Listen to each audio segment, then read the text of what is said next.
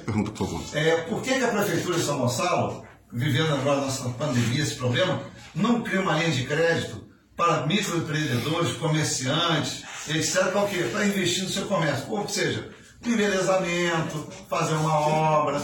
O que está faltando de repente? Pra, dinheiro está vindo. Está vindo emenda, SEDAI, papapá, estou vendo que tem vindo, está vindo dinheiro para caramba. Por que, investindo nessa área para poder gerar riqueza e trabalho no nosso município? Papito, a gente, é, a gente tava, a gente apresentou na Câmara o Estatuto do Microempreendedor, né? Então falo você que eu estudo isso de perto. Primeiro porque assim, a só precisa resolver uma coisa, você tirar o alvará com mais agilidade. Sim. Não adianta você querer abrir um negócio agora e você só depois de 60 dias você conseguir resolver o problema. Às vezes você tem uma oportunidade de você abrir seu negócio de uma Agora, pessoa né? agora, precisa abrir agora, não precisa, não pode esperar 60 dias. E aí você não tem essa oportunidade para poder resolver, resolver isso. A segunda coisa aí que são em, em- em- em trabalho com uma bifurcação que é microcrédito. São Gonçalo hoje, com o recurso da SEDAI, pode ter uma oportunidade de montar um microcrédito. E microcrédito não é um dinheiro.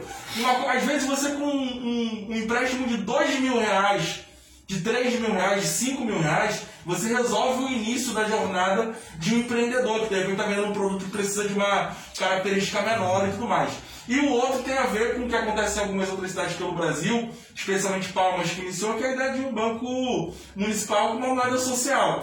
Eu não vou usar como exemplo os municípios de Niterói e Maricá, porque muito embora tenha um carinho, mas como tem o royalty, eu não gosto de usar eles porque tem uma disparidade muito grande. Mas você vai em Palmas, com o Banco Palmas, o Banco Palmas inventou a ideia de moeda social, que é esse tipo de investimento.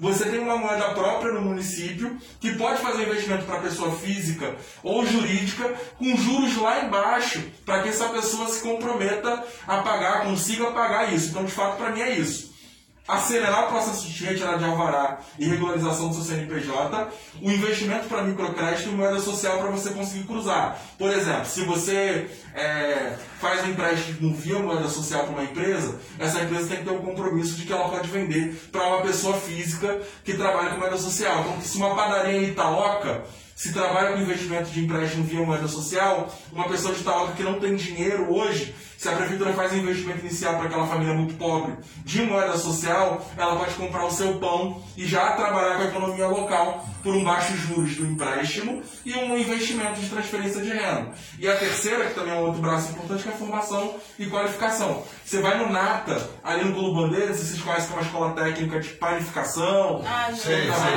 muito bacana, aquilo tinha que ser abraçado pela cidade. E aí tem uma coisa muito feia, né? A Pão de Açúcar e o governo do estado tinham um financiamento conjunto ali. E aí o Pão de Açúcar dava metade e o governo do estado dava metade. E aí em algum momento o governo do estado parou de pagar uma parte porque achava que a Pão de Açúcar iria sustentar. A Pão de Açúcar falou o seguinte, cara, se é pra eu poder pagar tudo, melhor abrir a pra mim, pô. Porque a Pão de Açúcar está começando a diminuir o investimento naquela escola. O município não aproveita, por exemplo, a cadeia produtiva do pão ali.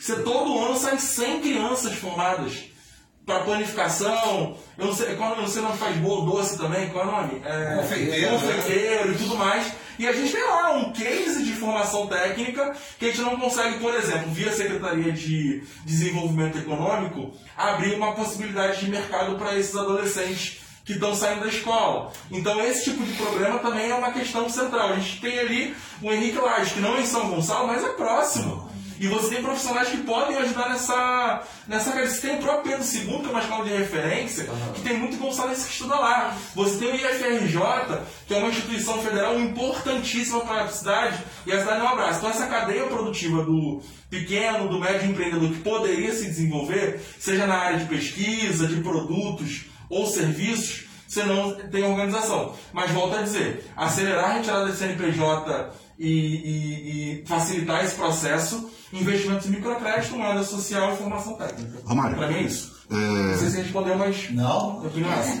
Vai, vai. foi